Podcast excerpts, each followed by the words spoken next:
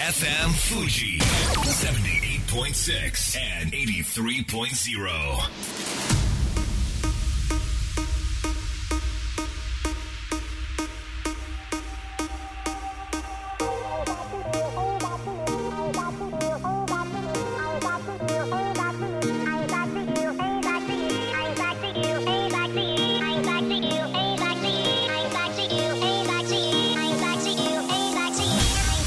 月曜夜のひとときいかがお過ごしでしょうか？この番組「みんなのラジオは」自分の故郷を盛り上げたい誰かの役に立ちたいぜひ知ってほしい聞いてほしいそんなたくさんの思いを発信していく番組です。本日で第256回の放送東京代々木のスタジオビビットより生放送でお届けしてまいります。銀座でバー開業してから早いもので4ヶ月が経ちました。丸の内線24時5分の終電に乗れない。なんてこともしばしばで自宅までタクシーで帰りますと4500円くらいかかるんです。この4500円という金額はノンアルコールのお客様1名分の売り上げに大体相当するんです。1名分の売り上げを自分が帰るためだけの交通費で相殺してしまう。それが何とも心苦しくてなんか始発までやり過ごしちゃうなんてことが多々あるんですけれどもそもそもこのタクシー料金初乗り料金からどう加算されていくのか距離なんでしょうか。時間なんでしょうかいや待ってよと。渋滞中でもタクシーのメーターは回るし信号待ちでもメーターは上がる。当然走れば料金も上がっていく。そこで調べたところ時間料金併用運賃という加算方式だそうです。時間でも料金でもちゃんとメーターは回る仕組み。私が帰るときはだいたい割増と表示されたタクシーがほとんどなわけですけれどもどう割増かというと22時から朝の5時までの間メーターが上がるのに必要な距離が2割。短くなっているそうです、まあ、ですからねその時間はどんどんメーターが回っていくわけですけれどもまあ、そんなことを気にしないでも済むようにしっかりお仕事して稼いでいきたいなと思うわけです。こんばんは。DJ 西川俊也です。さあ番組の進行はもうお一方。どうも22万人から選ばれたベストカラーゲニスト有野育です。よろしくお願い申し上げます。よろしくお願い申し上げます。タクシー乗っちゃうんですか？タクシー乗っちゃいますね結構。有野育さんはタクシーはたまに乗ります。たまに乗る。はい。でたまにあの芸者サービスを使いますね、はい、ああはいはいはい前まで来てくれるやつ。わかる。なんかねそれで最近思うんですよ、はい、タクシー捕まえづらくなったなって。あ特に雨の日とか、はいはい。いつもあのななんだろう大通りで捕まえるんだけど雨の日は全然捕まらない、みんなねいくちゃんみたいなそういうアプリ使って、はい。なんか足元まで迎えに来てもらってんだろうなと思って、まあ、アナログな僕はですねひたすらこの大通りで待ち続ける雨の中をなんてことがあるわけですけれどもあのタクシーの運転手さんもいろんなタイプがいらっしゃって、はい。この間乗ったタクシーはですね、はい。やたら話しかけられたっていう、ね、おお珍しい、うん、それでね、あの運転手さんが亀有の近くに住んでいるそうで、ここのね、焼肉屋が美味しいんだよとか、えあのなんか、ま、運転手さん前向きながら、でも手だけ後ろに出して、僕にこの焼肉のスマホの画面見せてきたりとか。やたら喋るな。あ信号待ちとかそういうタイミングでね、はいはい。みたいな感じなんですけど。なんかこんな運転手さんだったらいいなとかってありますか？え私は結構静か派ですね。あ静かサイレントでお願いします、はい。ということなんですね、えー運転手さん聞いてますか？あーということで本日もみんなのラジオ元気よくスタートです。FM Fuji FM Fuji 78.6 and 83.0. この番組は株式会社フレイマ、プレフィックス、ネットショップリオリオ、エクシード株式会社、共同司法書士事務所の提供でお送りします。それでは前半はこちらのコーナーです柴田ホーム会計事務所プレゼンツ Go for It! 思いを成し遂げるために全力を尽くしているそんな素敵な方をゲストにお招きし応援していきますご登場いただきましょうコスプレイヤーなるがくるみさんです。よろしくお願いします。よろしくお願いします。いやーなるさんが来てくれたよいくちゃんえ結構どれ結構久しぶりな再会？えもう1億年ぶりくらいいやいでしょやいや生まれてないしね。あでもだいぶ久しぶりってことは伝わりましたけども、はい。じゃあなるさんあのぜひリスナーの皆さんに、はい。あの自己紹介をお願いしてもよろしいでしょうか？はい、みんなのラジオをお聞きの皆さんこんばんは。えっ、と私プロレス大好きコスプレイヤーのなるがくるみでございます。よろしくお願いしいます。やーなるさんとはねはい。え。ーまあなるさんってすみません呼んじゃってるんですけど、はい、なるさんで。はい、大丈夫です、えー群馬県みなかみ町、えーうんこちらの町を、えー盛り上げるというか町おこしのプロジェクトでずっと、まあ、有野由紀さんそして成賀くるみさんとご一緒してきたわけですけれども、まあ、そこでねいくちゃんとあの成さんも仲良くなってね。はい、もうなるさんにめちゃくちゃお世話になったんですよ。全然お世話して。やっぱりあの髪の毛を整えたりとかああとそうそうそう。そう服を着せてくれたりとわか。うんもう服は自分で着ろよ。本当にお世話になったんですよ。赤ちゃんかな？もうねバブ成賀くるみさんといえばもう本当キャラクターになりきる、うん。もう天才っていうところで、まあそのみなかみ町にもねその温泉を代表するキャラクターがいてもう見事にそのキャラクターに寄せてくれて、うん。まあファンそして町民の皆さんを楽しませてくれたわけですけれどもそもそもあのコスプレ始めたきっかけって何だったんですか？コスプレ始めたきっかけはですね、うん。あの意外と普通にハロウィンのイベントでして、うんうんうんあのまあ若かりし頃あの、アルバイトで飲食店の、うん。なんかお店でこうハロウィンイベントをやろうっていうので、はいやっぱなんかスタッフがうんなん。かコスプレしようみたいなので、なんかこうみんなこうナースとか、うん。こうなんだろうななんか普通にコスプレ仮装かなをするじゃないですか。うん。なんか私せっかくだったら子供の時になりたかったものをやりたいなと思って、まああの世代ですバレちゃうんですけど、はい。あのセーラームーンにね、はい。子供のはいはいはい時あの、うん。憧れてたので、うん。あのセーラーマーズをその時にあの最初からもうオーダー衣装オーダーしてしっかり作ってもらったやつをやったんですよ。うん。でそしたらすごく楽しくってはあ。で1回目やったののなんか反省点とかを生かして次もうちょっと完璧にしたいみたいな欲が出てきて、そこからコスプレすることが好きになりましたね。っ。ていったってことなんですね。い、くちゃんもあのウィッグとかメイクとかつけてキャラクターに寄せていった経験がまあ何度もあるじゃないですか、はい。大変さってどんなところなんですか？えー、やっぱそのキャラクターを理解するっていうところから始めるのがまああの時間かかるなと思いました。えなるさんもそのこのキャラクターにその寄せていこうってなった時にそのキャラクターのことをいろいろ当然調べることになるんですか？そうですね。なんかうん。お仕事でもコスプレさせていただいてるんですけれど、ねうん。あのやっぱまあ好きなキャラクターはねもちろんそのキャラクターの性格だったりとかどんな感じかっていうの分かると思うんですけどお仕事でこれをやってもらうってなった時にやっぱりそのねコンテンツのファンのうん。そのキャラクターのファンの人たちががっかりしないように一応事前にこういろいろ調べたりゲームだったらプレイしてみたりとかしてからこの人だったらこういうポーズするかなとかこんな表情するかなっていうのを考えてやってる感じですね。そっかそっか。はい、なんかこうアニメとかゲームとかこういろんなそのキャラクターの大きなイベントとかあったりするけれども、そういうところでまあ奈良さんは結構ねその重要なキャラクターのコスプレをしてたりするんだけどその作品作品にファンがいるわけなんだよね。だからその人たちが「え全然違うじゃん」みたいにうんうん。なっちゃったらこれ申し訳ないと。そうですね。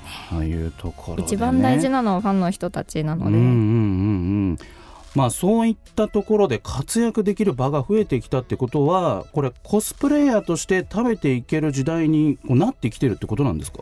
そうですね。でもなんかあの昔よりはうん。やっぱり今ってその SNS で、あの Twitter だったり Instagram だったり TikTok だったり、はい。こう無料で始められるあのそういう SNS を使って、うん。そのお仕事をもらうことが正直できるのあでーうん。なんかやっぱり自分がこういうのが好きでってこうどんどん発信していくとうん。結構その企業さんとかあのそういうキャスティングをしている人とかに目に留まってお仕事をもらえたりするように多分今すごくなっているとは思います。うん。ただやっぱりこううん第一線で活躍されてる人たちみたいになるにはかなり努力が必要かなとは思います。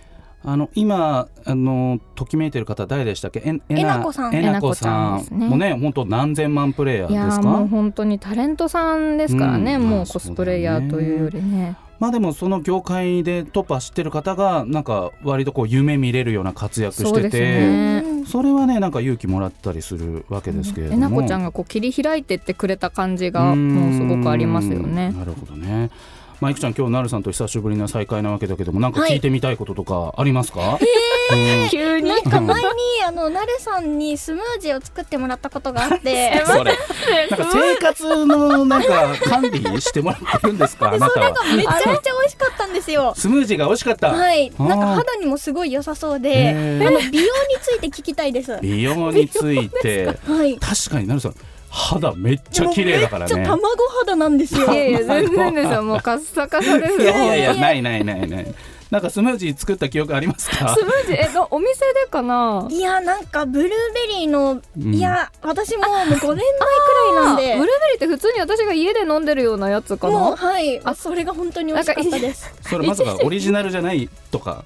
えっと一時期、うん。あの家でコンビニとかで売ってるような冷凍のブルーベリーとヨーグルトとなんか蜂蜜とか混ぜてあの普通にスムージーのなんかうんウィーンってやるやつではいはいはい。作ってた時かな、あそれなんかいくちゃんにあげたんですね。ー もらいました。そんななんかあれあの私カレー屋さんで店長やってた時に、ああのスムージーなんかアボカドと、ーうんあのーなんだっけな牛乳となんかそのアボカドスムージーが一時期店の中で私的に流行っていてそれかなと思ったんですけどうん。またそれではなかった、うん。その前ですね。その前か。時に。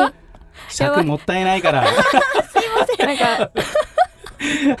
あのそういったところでいうとこう体型とか、い。なんかそういうのって意識してるんですか？なんか食事とかそうですね。でもまあ基本は自由にしてしまってるんですけれども、うん。なんか大事なそのキャラクターのお仕事がある前とかはうん。なるべくあの食べる量を抑えたりとかうん。あとはその一応ジムにあの最近ちょっとたサボってるんですけど、はいはいはい。ジムに行って有酸素でちょっと走って20分走ってちょっと筋トレしたりだとか、そういうことはちょっとします。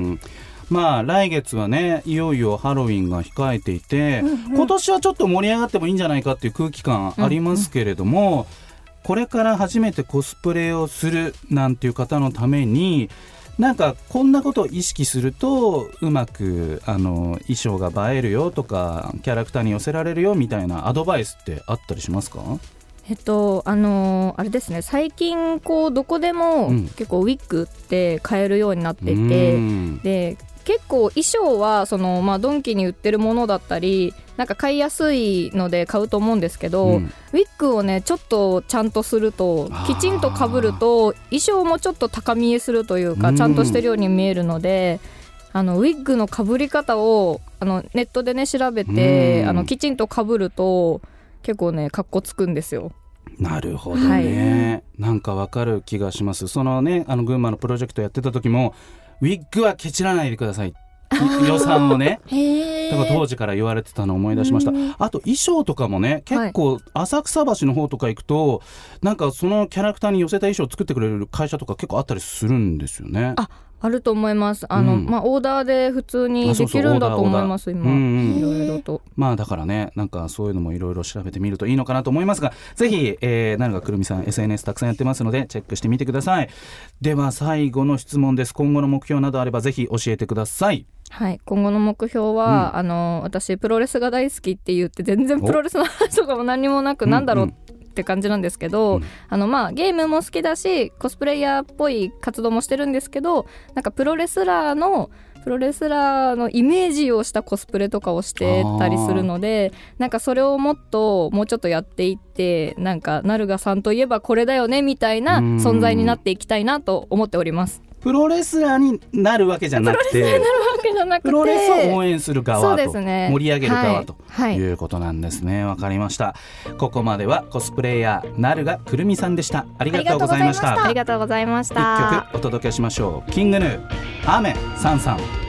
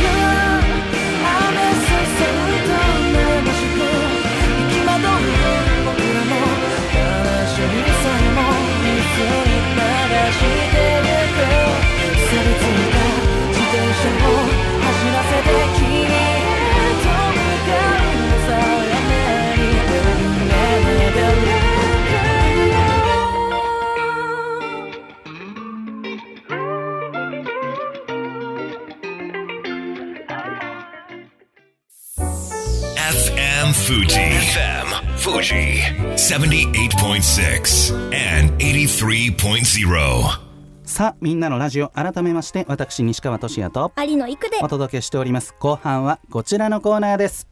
体の専門家呼んじゃいマンデー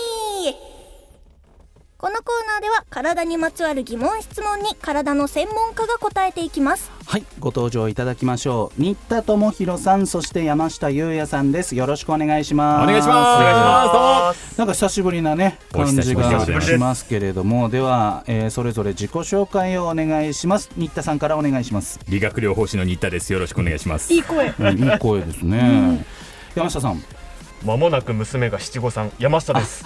おめでとうございます。語呂がいい。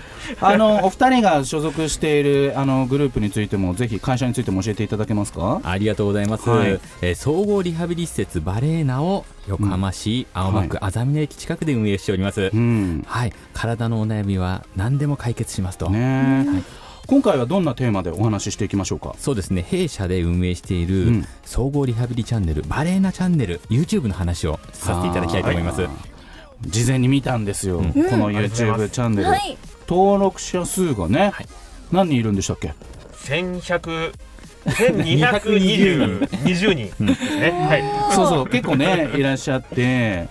でなんか CG も使ってね、なんかちゃんと文字も出ててあすごいプロっぽいって思ったんですけどあれ新田さんが編集してるんですか？あれは私たちうのん。仲間の理学療法士がはい。やってくれています、えー、すごい、はい。専門家がうん。動画の制作をするっていうですね新たなチャレンジ。内製化してあのチャンネルを運営できているっていうことなんですね。医療用語とかうん。やっぱり結構センシティブなところがあるので、うんうんうん一般の方にっていうよりはやっぱり専門家に、ああそっはい。かそっか、どんな内容を発信しているのかぜひリスナーさんに教えてください。ありがとうございます。主にやっぱり健康チャンネルリハビリのチャンネルで、うん。まあコンセプトは病院に行く前にバレーなチャンネルなんですよ。要は病院に行くほどでもないんだけど困ってるとか、うん。病院に行った後困ってるどうしたらいいか困ってるみたいな方に対して、うん。あバレーなチャンネル見たらあ結構いけんじゃない体、うん。よいい感じになるんじゃないみたいな。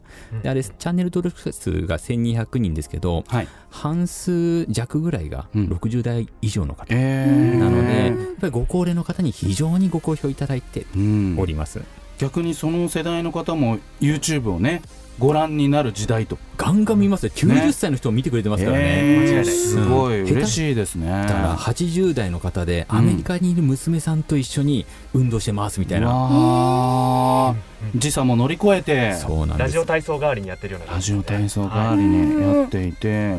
これなんかどんな風に活用できてますか？この動画チャンネルえっ、とそのうちの介護施設の中でいうとその、テレビの中に、はい例えば私が出演するわけですね。で後ろに私がいるんです、はい。で私が2人になります、うん。で私の動画を見ながら皆さん運動していただいて後ろから私がサポートする。なおかつその運動を自宅で見返せるっていうのが一つ強いポイントですね、何回も山下さんに会えるってい そうあとは、はい。あの一般の方に靴を購入していただいてはい。この人外反母趾ひどいな自宅で運動こういうのやってほしいなってうん言っても結構ポイントがたくさんあるので覚えきれないからあうーちのチャンネルに動画上がってるからそれを見てやってくださいねっていううん。体を流す直すポイント良くするポイントも動画にアップして見ていただいてるっていう感じですね。はい。なるほど。いくちゃんも見たことありますか、もちろん。うんであの見てて思ったのが、はい。もうその動画を見れば完結しちゃうんですよ。その運動とか。うん。だからお店に来なくなっちゃうのではってちょっと心配するくらいそういう心配わかりやどうでしょう？すかった。ありがとう。ございます逆に見てほしいということで、うん。年々右肩上がりでお客さんも増えております。あありがとうございます。この YouTube に出てる人たちに会いたいみたいな。はい、健康を守りつつ、ん。ブランディングもできつつ、ん。皆さんにご愛顧いただいています、ね。なんか最近大型アップデートしてると聞きましたけれども。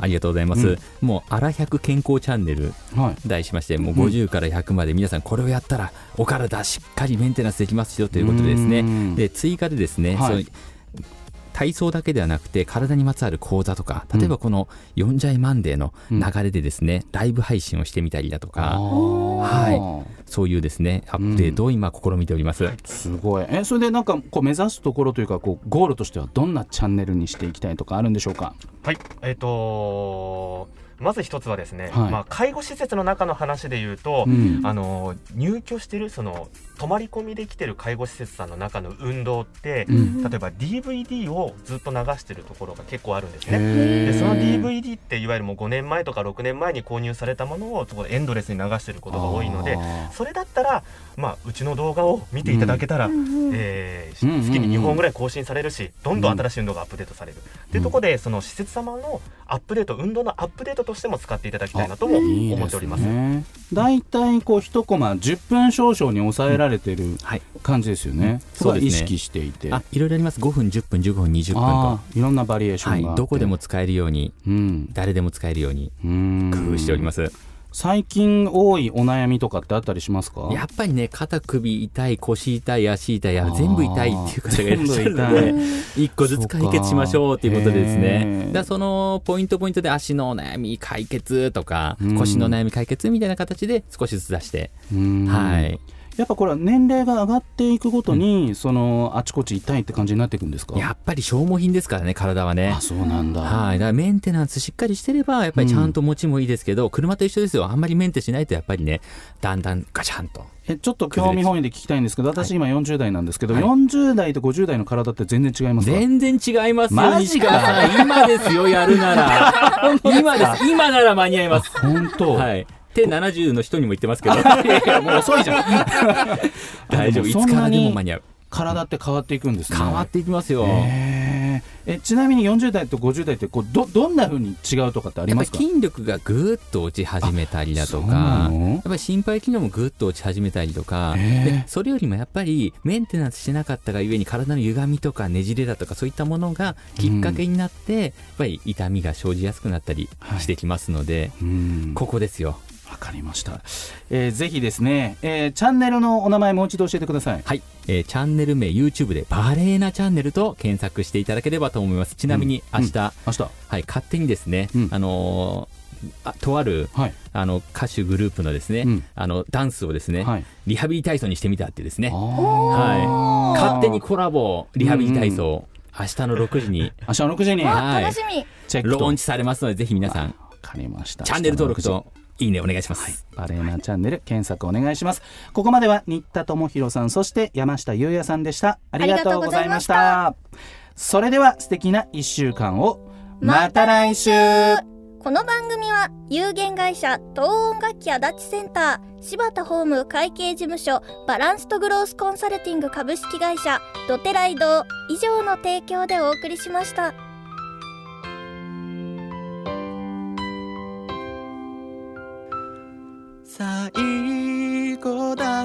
と分かった。でも言いたかった。